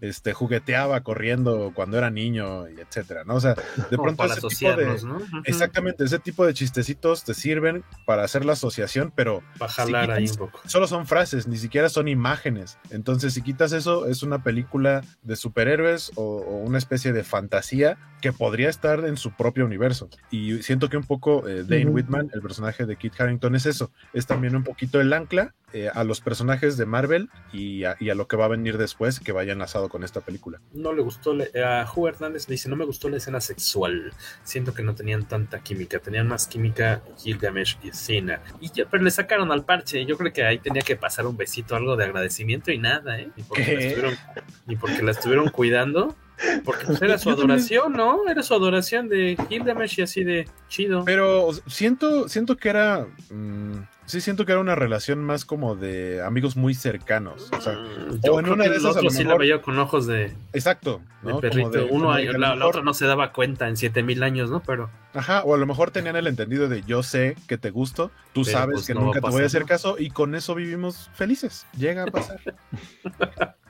Y estoy de acuerdo con Hu, la escena, o sea, fue también muy anunciado desde antes de que se estrenara la película. Hay una escena de sexo, ¿no? Y había, este, de, ah, es la primera película del MCU. ¿Cómo Disney se atrevió a poner una escena de sexo? Eh, entiendo que era como, entiendo la intención de la directora, pero también estoy de acuerdo, siento que es totalmente innecesaria. Y aparte entre la pareja que menos química tenía en la película, porque como dicen, ¿no? Había más química. Sí, entre, cyborgs, ¿no? y, entre Gilgamesh y, Thina, había más química entre Fastos y su esposo, pero su, su, relación totalmente, o sea, lo que muestran es totalmente familiar, nada sensual o que, quisieran mostrar piel. Eh, eh, o sea, esa, esa, parte me gustó mucho, pero lo, lo, de esta escena mmm, sí, sí fue como, o sea, nada más les faltó cerrar moviendo la cámara hacia arriba y que salieran fuegos artificiales. Muy de cliché chistoso. Eh, también creo que no pasaba corte nada. tren entrando a túnel. o una ballena ahí en el mar, así con su chorrito. Este, a Lucas Arthur me hubiera gustado que esta escena entre aquí, Kit Harrington y Richard Madden hubiera estado más graciosa. Sí, cuando se, conocen, cuando se, conocen, al principio. Que ah, es como sí, de, como ah, cuando los ataca el. Llegó el ex y así de, ah, ya tienes novio. Y el otro así, ah, tú eres el piloto, ¿verdad? El que volaba. Ajá, el que volaba. y, y Ju Hernández sigue con su humor inapropiado. Bueno, ya son las 10 de la noche, ya puedes hacer este tipo de chistes, Ju. ¿Qué dice ahora, Guaco? La segunda de la noche está imparable hoy la Shot, chica, ¿eh? eh, Otro fondo para Ju. Dice que también le gustó que siente que se sostiene por sí sola. Vaso de santo. Eh, dice por aquí que sí que le parece que eran más, más, más natural la atracción, ¿no? Dice eran bros, compadres, pero se sentía más natural la atracción. Uh -huh. Y eh, por aquí, mm, mm, mm, Félix Zarzar, ¿qué nos dice este señor Vicenti? Dice, déjenme acerco porque ya no veo bien. A mí me gusta Eternals. Siempre he sido gran seguidor de la obra del maestro Jack Kirby y la película me parece cumple con mis expectativas. Lo que no me agradó fue Icaris como villano y la falta del origen genético super evolucionado de los personajes que sí tienen en los cómics. Porque aquí son más como androides. Pues ¿no? bueno, fue con todo el spoiler. sí, spoiler. Pero entendemos que si están acá con nosotros es porque ya vieron la película. Y si no, ya, ya les vieron, contamos un claro. chorro de cosas. Pa para mí sí fue una sorpresa. No, no me esperaba ese cambio porque de repente vemos a Salma Hayek. Yo, yo, yo cuando se deshacen del personaje a los que a los 20 minutos por ahí dices, sí. uh, ya mataron luego, luego al mexicano, racismo, los regresen las entradas. Yo sabía que iba a salir después en flashback. Y sigue, sigue apareciendo el resto de la película sí, sí, en flashbacks y haciendo cosas este, relevantes para la trama, ¿no? En, en, ese momento sabes que la vas a volver a ver el resto de la película, pero no el resto de la franquicia. Sí, exacto, no la esperes en la secuela. Que Ajá. por ahí habían dicho que no necesariamente es una película de la que esperarían hacer una secuela. Sí, por ahí yo, decían. Yo, yo también creo que va, más ¿no? bien, va a derivar en otros proyectos o en cruces con otros proyectos de Marvel. Sí, sí, sí, sí. Qué bonita esa, ese video que estuvo circulando hace unos días de me vi mi cara morena. Me encantó ese video de Salma Hayek. No sé que con generó, quién está en entrevista. Que generó algo de polémica. O sea, la, entre, la ah, entrevista poco, para un medio, ¿sí? sí, claro que sí. Lo que pasa es que. Platícame. Si bien, si bien Salma, eh, Salma nació en México, pero su familia, o sea, ya. Coatzacoalcos. Su, ajá, veracruzana. Pero papás, una vez lo vimos en una este... entrevista y le subtitulaban eh, eh, Nací en Quetzalcoatl. Le pusieron una vez un, un subtitulaje gringo en Quetzalcoatl. Este. Perdón, Guaco. O sea, en, entiendo, entiendo la intención, o sea, de ella decir, ah, vi mi cara morena y la cara de todas las niñas morenas latinoamericanas, representado -huh. todo eso. O sea, entiendo la intención, pero sí, de, de, de pronto hubo gente que se molestó porque para ellos fue como esta mujer que ha sido privilegiada casi desde sus inicios, o sea, probablemente sí ha trabajado muchísimo, pero sus inicios no fueron precarios, entonces básicamente la, la, no la pueden considerar dentro del, del, estereotipo o dentro del lo que podríamos decir como es un moreno que no podría sentirse identificado en una película de este tipo. O sea, yo, por ejemplo, bueno, para empezar, no soy mujer, pero yo no me identifico con, con Salma Hayek más que en el punto de es mexicana, nació en el mismo país que yo. Pero sí, sí entiendo esta idea de, o sea, morena, morena, morena, no es Salma Hayek. O sea, es, es un tono un poquito más abajo que la mayoría de los güeros que salen en este tipo de películas.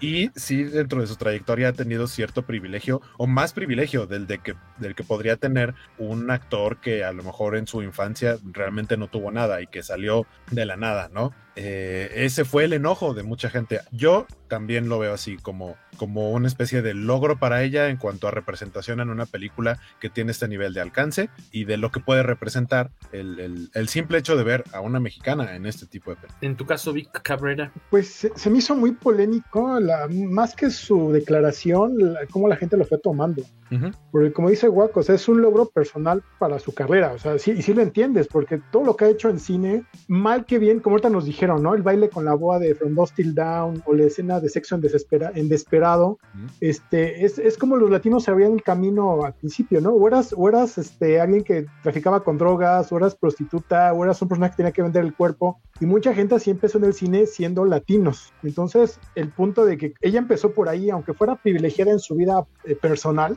este, en cuanto a carrera, pues bueno, viene de telenovelas mexicanas. O sea, ver una uh -huh. actriz de telenovelas al MCU es un paso gigante. No es lo mismo que pasó con, uh, con Diego con Luna, que está en Star Wars, ¿no? O sea, es, es, el mismo caso, hasta dónde están llegando. Entonces, en sí, el su gordito caso del abuelo y yo, ¿no? Ajá, exactamente. Entonces, en su caso particular de todo lo que hizo Salma Hayek, que se convirtió en productora y también mucha gente le tira, le tira mierda porque está casada con un francés que pues, tiene un chorro de lana, ¿no? Pero, pero vamos, también. Pero, pero, de nueva cuenta, eso es parte de su vida personal. Uh -huh. sí. Aquí hay que ver su logro.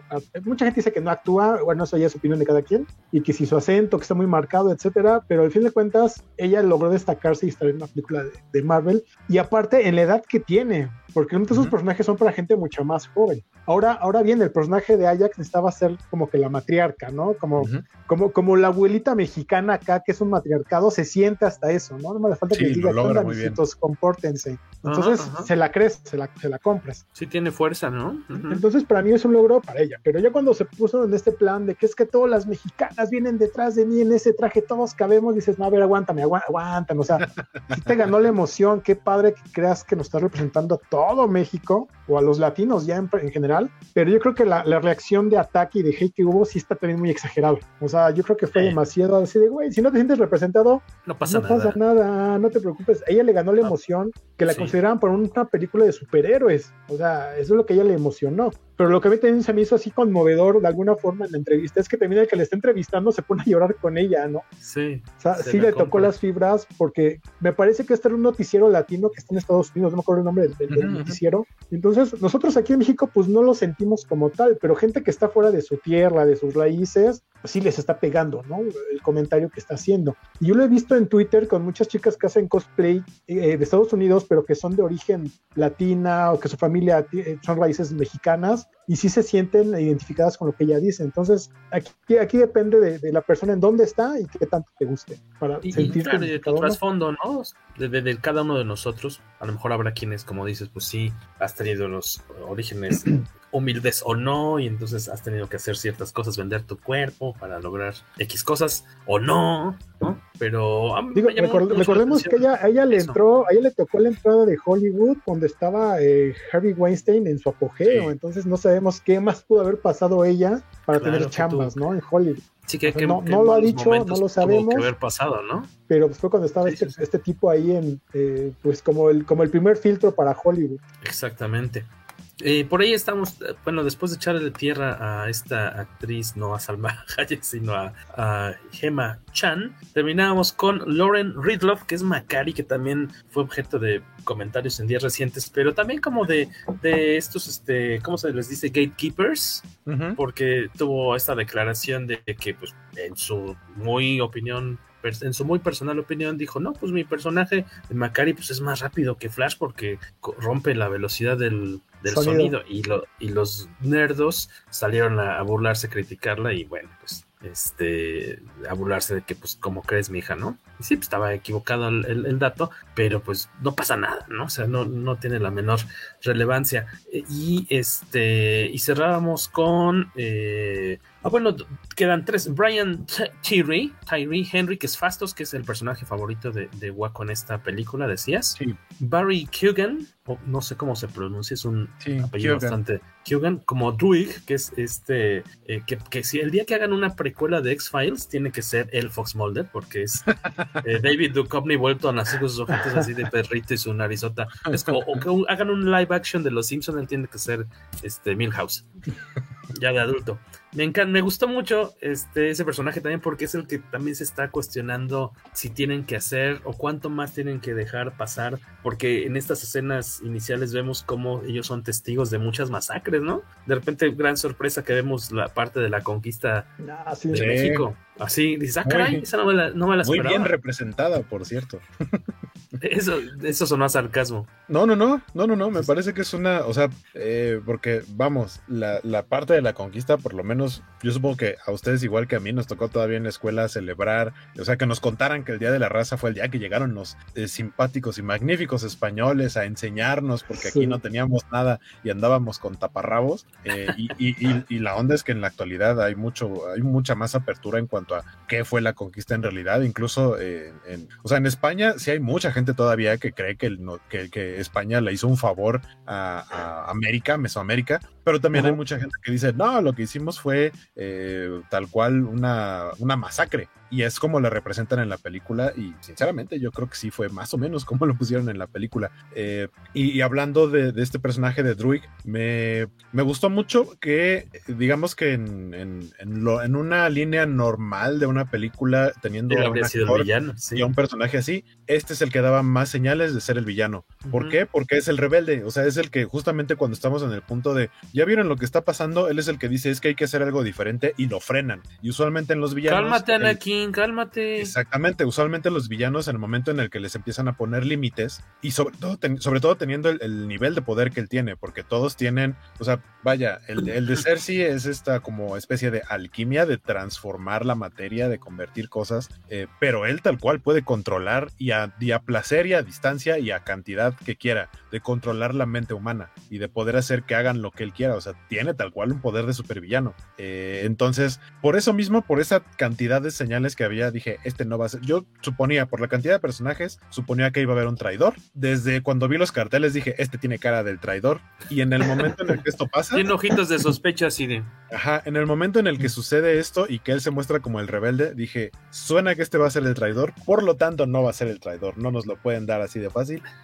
lo cual estuvo bastante chido, porque su personaje me gustó mucho. El, el, momento de duda es cuando ves que tiene sus onditas justamente con Macari. Ahí dije, ah, sí. Que lo aterriza, ¿no? exacto. Por ese, por ese lado podría ser que no sea malo y malo. Pero también sus onditas las tenía este Anakin con Padme y ves cómo terminó matando Junglings. Bueno. Eh, ¿A ti te gustó este personaje? Sí, bastante. Y también la relación que tiene con Macari me gustó mucho. ¿eh? creo, creo que ellos como pareja son los que mejor funcionaron en, la película por completo. digo, no tanto como el mame en Twitter de que quiero ver más de ellos juntos en otras películas. ¿no? no, no, ese, ¿no? ese nivel, pero, pero me gusta la relación, como, dijo Guapo, ¿no? Es que es que lo aterriza así de noche, fíjate, las cosas son así, ¿no? Y está padre eso. Lo de, lo de Tenochtitlan también me gustó un choro la escena porque no le esperaba para nada, aunque veías este, Babilonia, Mesopotamia y demás, no, no esperabas ver algo de este lado. Está padre la escena, pero lo que más me encanta es el meme que se derivó ahorita, si lo han visto, ¿no? esa es la cara de AMLO al enterarse que Salma Hayek no detuvo la masacre de Tenochtitlan. no, no lo he visto. no lo he visto. No lo he visto. Creo, creo lo voy a buscar. Ahorita lo. lo ahí, búsquenlo, ahí búsquenlo, sí, su cara de odio. Sí, todo, ese personaje de Rick está, está muy padre. Y, y sí, todo apuntaba que iba a ser como que el malote de la historia y, oh, sorpresa. Me gustó. Y, el otro personaje de Eternals que se nos pasaba era, como decía Waco al inicio, Dong Seok o Don Lee, como Gilgamesh, que decías que lo mm. habíamos visto en, en Train a Busan. Gilgamesh. es, el, es el ahorita que, que siento que regresan al. ajá. Que regresan al. ¿Regresan a la? Al. Pues, ¿cómo llamarle? Al, elemento, al chiste de tenemos un personaje que no puede controlar su poder y entonces hay otro personaje que le pone la palma en el aire y le dice toma mi mano, el sol se está ocultando para que tenga como paz interna y se calme y digamos que son la pareja que puede como neutralizar, ¿no? Es el guardia a final de cuentas de este demonio en el que se puede convertir Tina, que es el personaje de Angelina Jolie y, y Gilgamesh es como el único... Qué bien ha crecido esa señora, ¿eh? la neta sí. Eh, eh, y, y, Gilgamesh es, es quien le puede no, no, solo puede resistir sus golpes, sino que también puede darle como la tranquilidad y, y hacerla sentir segura. Porque eh, lo que le pasa a Tina es que tiene una especie como de enfermedad, porque ellos solo la ubican así, como algo que pasa, como de chin, ya te contagiaste, te dio, no hay cura, eh, te puede, le puede dar a cualquiera, y la única manera de resolverlo es formatearle el disco duro, o sea, borrar todos sus recuerdos para que se vaya ahí también como esa, esa situación que tiene en la mente. Y ella dice que no quiere olvidar, ¿no? No quiere perder todos sus recuerdos, perder todo lo que ha vivido con su familia y, y el que es una se especie de locura, ¿no? Sí, sí, sí. Se supone que empieza a tener como visiones y ve, habla del fin Por del tanto, mundo y ve a todos sus hermanos como enemigos. Entonces, no solo es que se vuelva violenta, sino que se vuelve violenta hacia ellos específicamente. Nadie Peligroso. sabe a qué se refiere ni nada. Después nos enteramos por qué, por qué de esas visiones, eh, que, que a fin de cuentas sí son recuerdos, pero prácticamente de otra vida. Y, eh, y Gilgamesh es el que dice, yo me aviento el tiro de vivir con ella, aislarla y, y mantenerla como alejada, protegida y que esté en su espacio zen para que pueda no perder eh, sus recuerdos, que pueda mantenerlos. Qué buena parte de la película es esta búsqueda de, de pasaron en N cantidad de... Hay un momento en el que se separan los, los Eternals porque se había cumplido la misión de eliminar a todos los Deviants, a estos monstruos. Ya, no, ya no había una, una amenaza, nada más tenían que estar así como, bueno, ya rompan filas, váyanse a dar la vuelta, este, ya no, no hay una amenaza, sean felices, hagan, conozcan el mundo y eh, pasan miles de años y se reactiva la, la- estos, este, se reactiva la aparición de estos Deviants, por lo cual tienen que empezar a buscar a todos los, digamos, hermanos, por decir de alguna forma, ¿no? Tienen que buscar a la familia, reunirla y tratar de convencerlos de que se unan de nueva cuenta, pues para tener esta amenaza sin saber que en verdad pues, lo están manipulando para de todos modos provocar el fin del, del planeta. Fastos es un personaje magnífico, nos dice Ju Hernández Lugo. Estoy Y- y totalmente a mí- de acuerdo. Qué padres, este, en cuanto a lo visual, qué bonitos efectos, este, de todo lo que hace Fastos con sus manos, muy en la onda como de lo que habíamos visto un poco con Doctor Strange, un poquito como de Iron Man, ¿no? Y una mezcla padre en cuanto a lo visual. Lo- lo- los, eh, los uniformes, la forma en que se crean, ¿no? En la que aparecen cuando están en su nave en el domo, eh, que solamente se, se re- se ponen junto a una, Una una, pared. pared. en la que cada uno, como que tienen un cachito de un rincón en la pared, cada uno, eh, pues ya señalizado para ellos, aparece su, su, su uniforme, la, la forma en la que, eh, pues como diría, se materializan sus, sus poderes, la, el escudo, la lanza, se me hizo muy, muy elegante hasta eso. ¿no? Como que son como, como, como hechos de luz, como translúcidos, como, como hechos de energía por ahí, eh, ¿no? Parecían de vidrio soplado de repente. Sí, como delicados, pero bonito. Justo como dice eh, Hu, Fastos, Fastos fue mi personaje favorito de la película. Creo que es el más entrañable, el más humano dentro de lo que significa ser humano para los Eternals, porque él sí le toma mucho cariño, mucho amor a la raza humana y estas ganas, o sea, los ve como sus hijos, estas ganas de querer darles herramientas para que crezcan más rápido y que pueda ver- verlos, que pueda verlos él este, disfrutar, ¿no? De, de la vida y que no solamente estén eh, chocando contra la pared, así de no, no, no, mira, si te das la vuelta puedes caminar para el otro lado, pero sabiendo que de todos modos tiene que dejar que sigan su propio camino y que tomen sus propias decisiones. Eh, pero hay un momento en el que parte de lo que él les enseñó les, les explota en la cara casi, o sea, prácticamente, literalmente, porque la escena que vemos es la, el hongo de la bomba atómica y lo vemos a él en medio de todo este caos, eh, de toda esta destrucción, sufriendo y llorando y diciendo, esto es mi culpa, inevitable, ¿no? Que un padre que le da las herramientas a un hijo y que después el hijo utiliza esas herramientas para algo que le hace daño, él tal cual lo ve así, dice, esto, eh, esto es terrible y es mi culpa. O sea, ellos son los del libre albedrío, pero yo les di las herramientas. Ellos evolucionaron hasta el punto de utilizar lo que yo les enseñé para el mal, ¿no? Para algo malo. Y a partir de ahí es que decide abandonar toda su faceta como eternal y dice, yo voy a vivir como un humano cualquiera, no voy a usar mis poderes y demás. Se exilia y vemos que ya en la actualidad tiene una pareja este, y, y tienen, adoptaron un hijo. Eh, y aparte el chavito a mí me pareció bastante carismático y las escenas, la convivencia que tiene con los demás personajes también es muy chistosa. Y ver cómo él al principio está renuente, ¿no? A regresar porque dices que yo, ya dejé esa vida porque todo lo que yo hice en esa etapa terminó mal, entonces eso quiere decir que si lo vuelve a hacer seguramente va a volver a terminar mal, pero a fin de cuentas tiene que regresar y creo que es probablemente el personaje más profundo de toda la película o el que más capas tiene, me, gustó bastante. Me cayó muy bien también que el actor decía que cuando le hicieron el casting, él dijo, voy para una película de Marvel, el personaje que me están dando es un superhéroe, seguro me van a pedir que baje de peso y que le dijeron, no, así tal cual te queremos con el físico que tienes, porque queremos eh, representar una diversidad más allá de tonos de piel, de, nacionalidades, también en, en, formas y tipos de cuerpo, y tú tal cual como eres, lo que nos interesa es que actúes bien, este es tu personaje y San se acabó. Eso, eso me gustó bastante.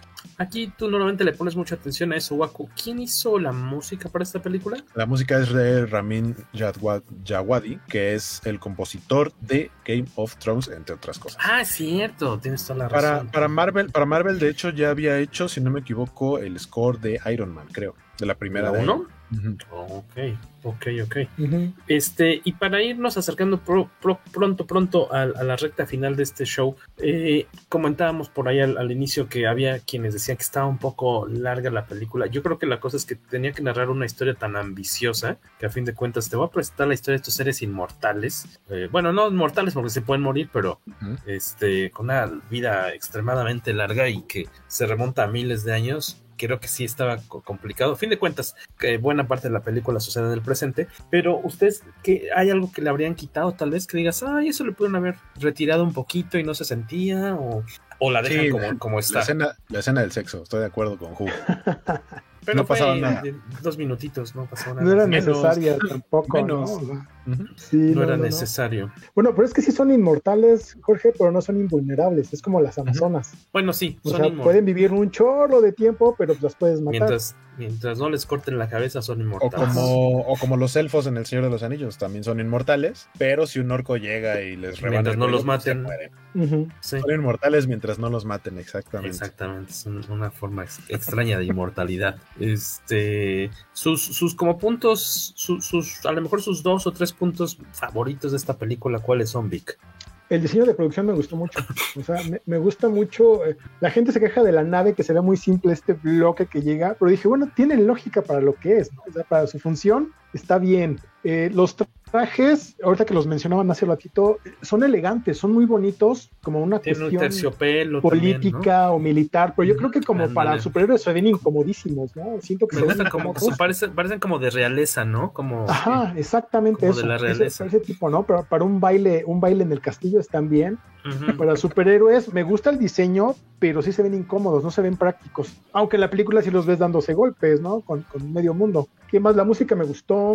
El, el, que sea una película que se sostiene por sí sola me late, porque tiene guiños, como ya dijeron, a comentarios de, pues ya no está Rogers, ni Iron Man, ni Thor, pues yo puedo liderarlos, ¿no? Y todos se ríen. O sea, como esos comentarios están padres, pero también si los quitas, es una película por sí solita que no necesita un eslabón más del MCU, que es lo que ya me venía como que chocando un poquito de muchas películas previas de, de MCU, que todas eran como el eslabón a lo que viene. Y, lo que ha sido esta y Shang-Chi se sienten únicas, se sienten como las puedo ver aisladas y no pasa nada, no hay ningún problema. entiendo. Ajá, exactamente. Las escenas post-créditos no me desagradaron, pero creo que también la gente iba con mucha expectativa de qué vamos a ver. Porque la primera escena donde vemos a este Harry Styles, que todo el mundo en el cine grita por verlo, que dices, a ver, no saben quién es Star Fox. Bueno, yo no sé quién es Harry Styles, estamos igual. Exacto, yo, no sé quién es Harry Styles, pero ya alguien me había spoileado eso, no tengo idea cómo se enteraron, pero desde antes del estreno, incluso en Estados Unidos, ya había el. Ya lo mencionaban, sí. De que Harry Styles sale como Star Fox, que, que, llega a presentarse tal cual como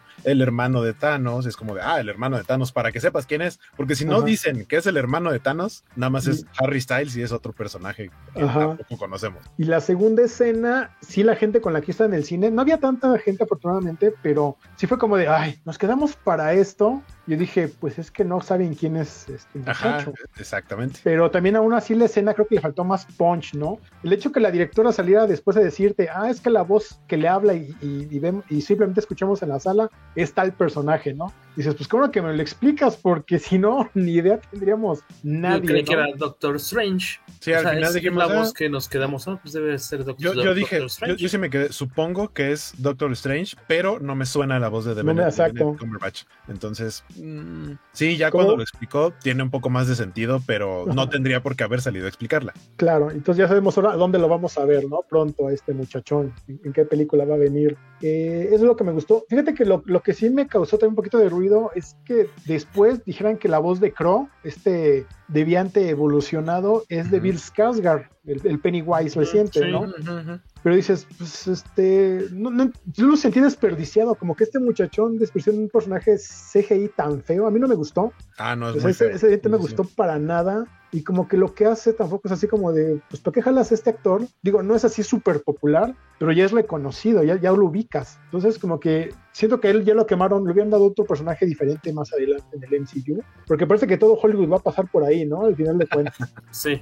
esos serían mis pensamientos. Mi, ahorita que mencionas justamente los Deviants, creo que es la parte de la película que no me gustó tanto, porque la primera parte del porqué de los Deviants está bien que sean la razón por la cual los Eternals tienen que estar en la Tierra, para destruirlos y que la raza humana pueda existir. Pero de pronto empiezan a generar una historia en la que el, el Deviant mayor o el Deviant central empieza a absorber los poderes de los personajes de los que se va escabechando y va evolucionando al grado el que al final termina siendo un ser pensante y que puede hablar. Y en ese momento es como, este personaje, los Deviants, no es que sean malos en sí, sino que prácticamente se están defendiendo y podrían en algún momento incluso llegar a ser aliados de los Eternals si lo que buscan es enfrentarse a, este, a esta mente gigante o el, mal gigante que realmente es el, el celestial que les está ordenando pues prácticamente destruir a la raza humana. Y lo tiran a la basura de, la nada. O sea, siento que esa parte de la historia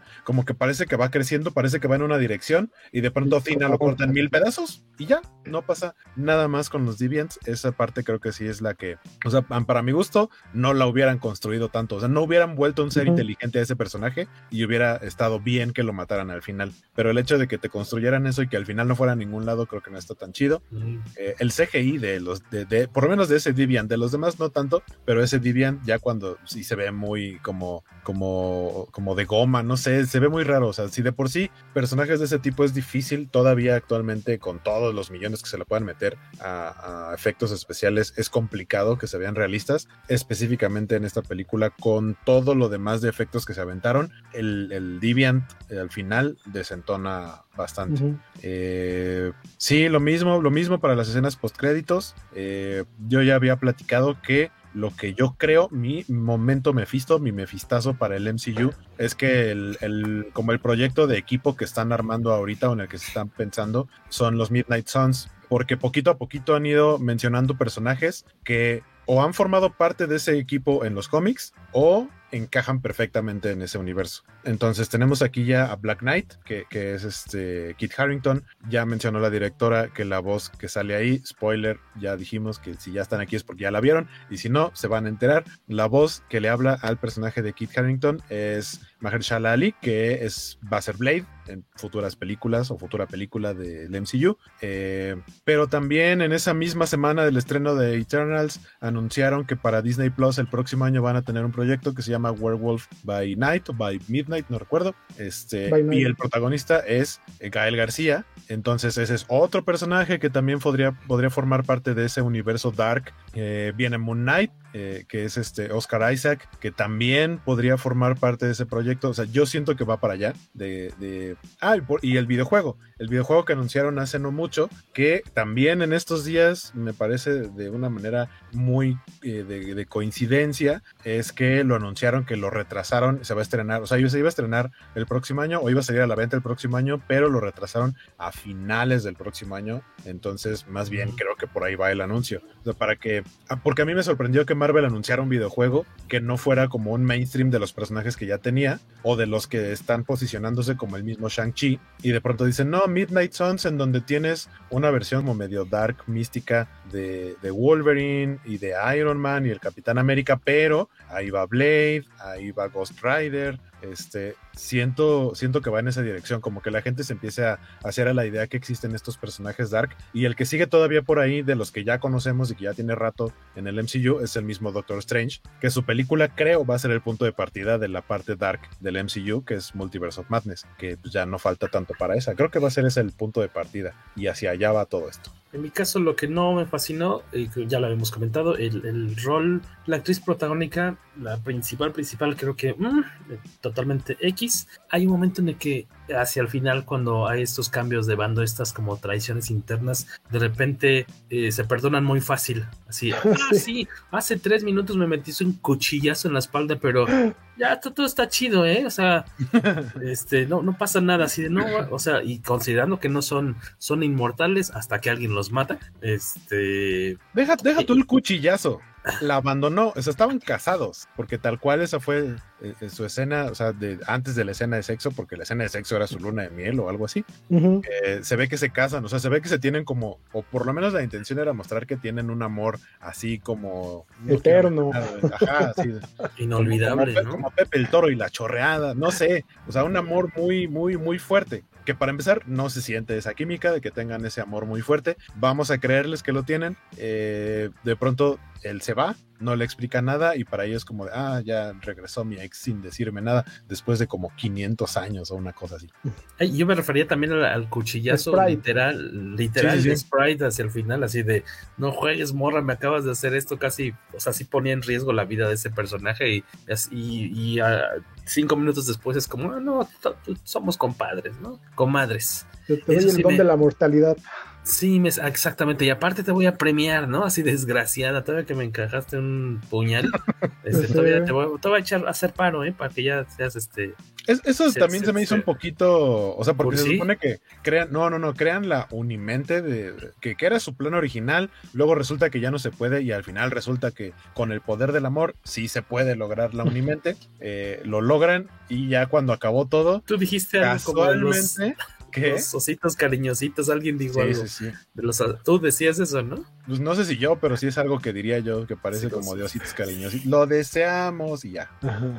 y este, pero, pero también sentí muy de cuando ya acabó todo y se están juntando así de casualmente, ¿qué crees? Me quedó algo de poder, no me gasté todo y con estos poquitos de polvo de hada que tengo aquí, te puedo cumplir tu deseo. Sí, o sea, no es, no es un elemento muy importante en la película, pero. Quiero ser un niño de verdad. El momento en el que dice casualmente me quedó poder, eh, sí fue como, mm, ok, va, está bien, pero no me encantó. Sí, sí, yo creo que es ese, ese aspecto hacia el final y la actriz. Lo, lo, demás, la verdad, lo disfrutamos mucho, no sentimos que fuera muy largo. Personajes para nosotros, este, o para muchísima gente, así como mega desconocidos, pero que muy rápido te, se, se ganan tu simpatía, ¿no? Este, esta cuestión que decía Waco de una variedad de, de colores, sabores y tamaños de, de, actores, las que dices, ah, mira, y, y como que a todas se, las, se los crees, uh -huh. al que es el, el, el, el, galán estrella de Hollywood, de, de Bollywood, súper chistoso, como bufonesco, este cuate grandotote, pero que es tierno y es muy fuerte y está al tiro con, con Cina cuidándola. Este, todos muy, muy bien, la verdad, ¿eh? Y, y, estas como falsas pistas de este cuate va a ser el que los va a traicionar porque es el que tiene el superpoder de villano, como decía Waco, dices, pues ¿qué creen que no?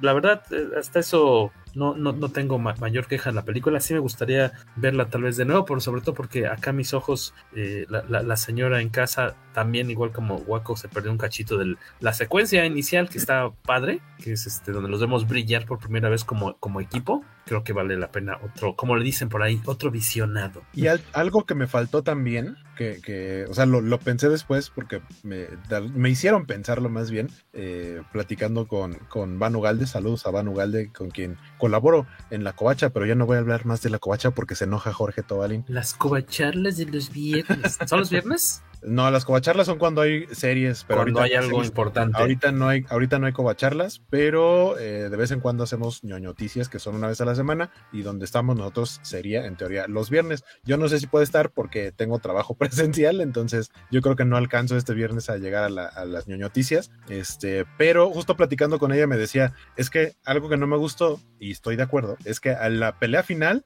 no está uno de los Eternals, o sea, de los que están vivos. Eh, y yo, ¿cómo no? Si están todos. Y me dijo, ¿ves? Tan lo manejaron como que no importaba que ni te acuerdes quién es. Y el que no está en la pelea final es Kingo. Porque Kingo. ¿Dónde está? Kingo se va cuando se reúnen, cuando se revela Icaris como el, el antagonista, porque villano en sí no, él está siguiendo órdenes. Eh, Kingo está de acuerdo con él, pero no quiere dañar a sus hermanos, no quiere lastimar a sus hermanos. Dice, a mí me están poniendo en medio, yo estoy de acuerdo con que continuemos con el plan, pero no me quiero poner a pelear con ustedes, así que arréglenselas, yo me voy. Y él se va y se despide, ajá, y se despide también su asistente y les dice, oigan, son ustedes excelentes personas, me cayeron muy bien, pero pues mi jefe es mi jefe, me ha prácticamente criado porque lo menciona que, habla, que trabajó con él desde niño y por eso sabe perfectamente todos sus secretos. Todos sus secretos. Y, y, se va, y se va con él y no volvemos a saber de él después eh, y, es, cierto, dije, es cierto, no está en la pelea final. Creo que podían haber, eh, o sea, entiendo el momento en el que se va,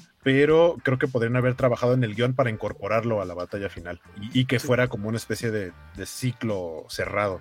sí, porque si no, ¿cuál es el caso de tenemos que hacer la unimente todos, a todos juntos, obviamente, para que detener al si Uno, cuando en verdad, cuando en verdad teníamos que estar como cinco porque mataron a otros dos en el camino, este se fue, la verdad no está muy bien mis cálculos, pero... Que, que la este neta, o sea, para mí hubiera sido divertido, o sea, a lo mejor no regresarlo a la batalla final, pero según yo no vemos un, una imagen de él levantándose con el rayito para conectarse a la Unimente, pero hubiera sido muy divertido que él ya estuviera en su set de filmación y de la nada, ¿qué hubo, qué hubo, qué hubo? Que se alce así en el aire y le saliera su rayito. Eso hubiera sido algo muy divertido y le hubieras dado cierre al personaje e involucrarlo en la escena final. No lo hicieron, creo que fue algo desperdiciado, por lo menos el, papel de Kingo en, la parte final.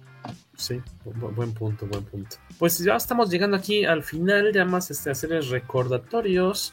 Por ahí, pues eh, escríbanos a enviocomicasa.gmail.com para seguir pidiendo ya sea su artbook de Janet Basaldúa, que quedan de los 10, de los mil perritos que teníamos, de los mil que nos quedaban, ya nos quedaban 100. Entonces está muy bien, ya quedan poquitos. Esperemos que ya este, en unos meses más ya sea un sold out. Pídanlo por favor a enviocomicasa.gmail.com y de paso, pues ya llévense también la comicase más nueva que está circulando precisamente desde la mole Room Sales Bazar con portada de Cachita, que hoy no pudo estar con nosotros, Carlos Rambert, y de nuestro amigo Manuel Conde. Eh, les recordamos que para informes del taller de dibujo con Ariel Medel pueden escribirnos a gmail.com Este taller es el 4 y 5 de diciembre, es eh, online obviamente, en dos sesiones de 5 horas, sábado y domingo 4 y 5 de diciembre. ¿Algún gol, golazo por señor Vic Cabrera? No, ahorita, ahorita no, no tenemos ningún proyecto en puerta, no. Simplemente pues que nos sigan ya saben, en las redes, de Monsters and Geeks, Facebook eh, como Monsters and Geeks, en Instagram y Twitter como Monsters N Geeks.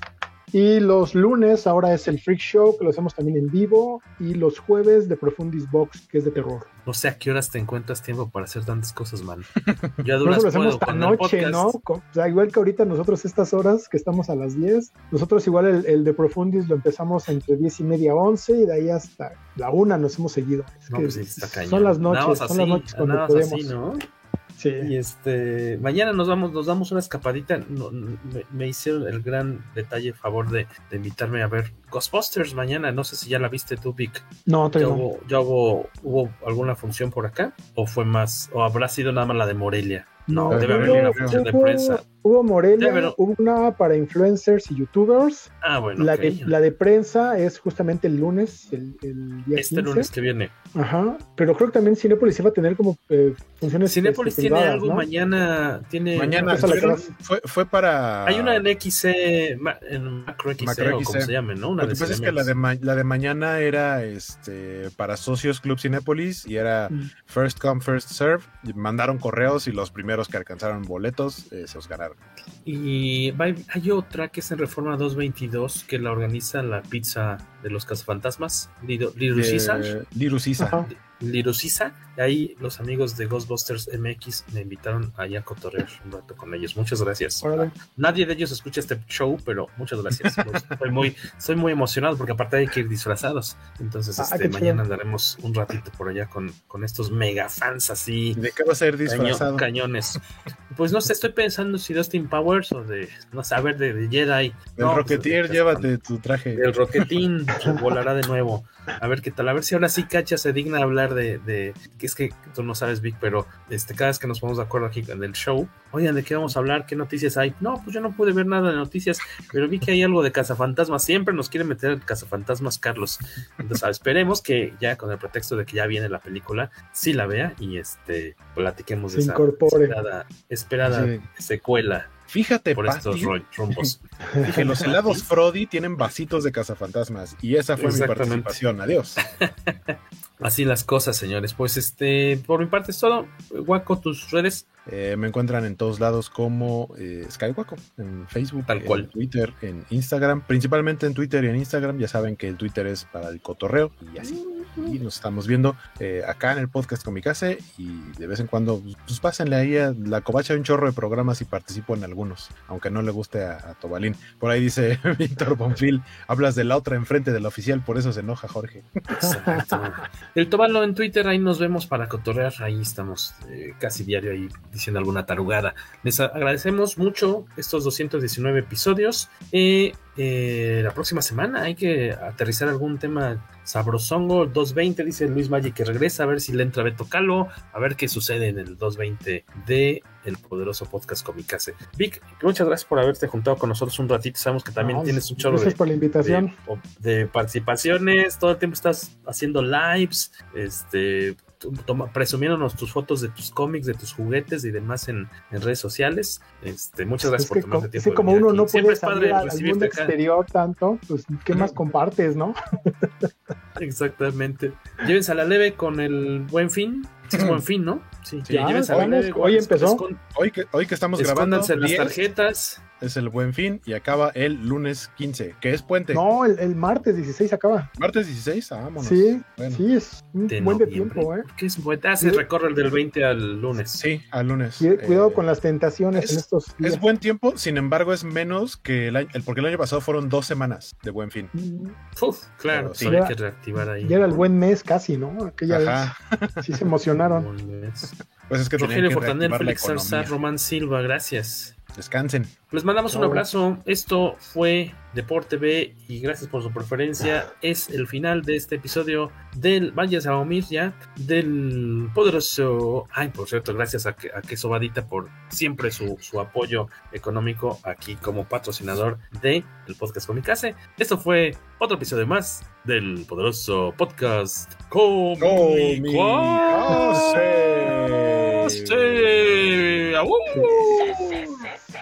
es un papucho.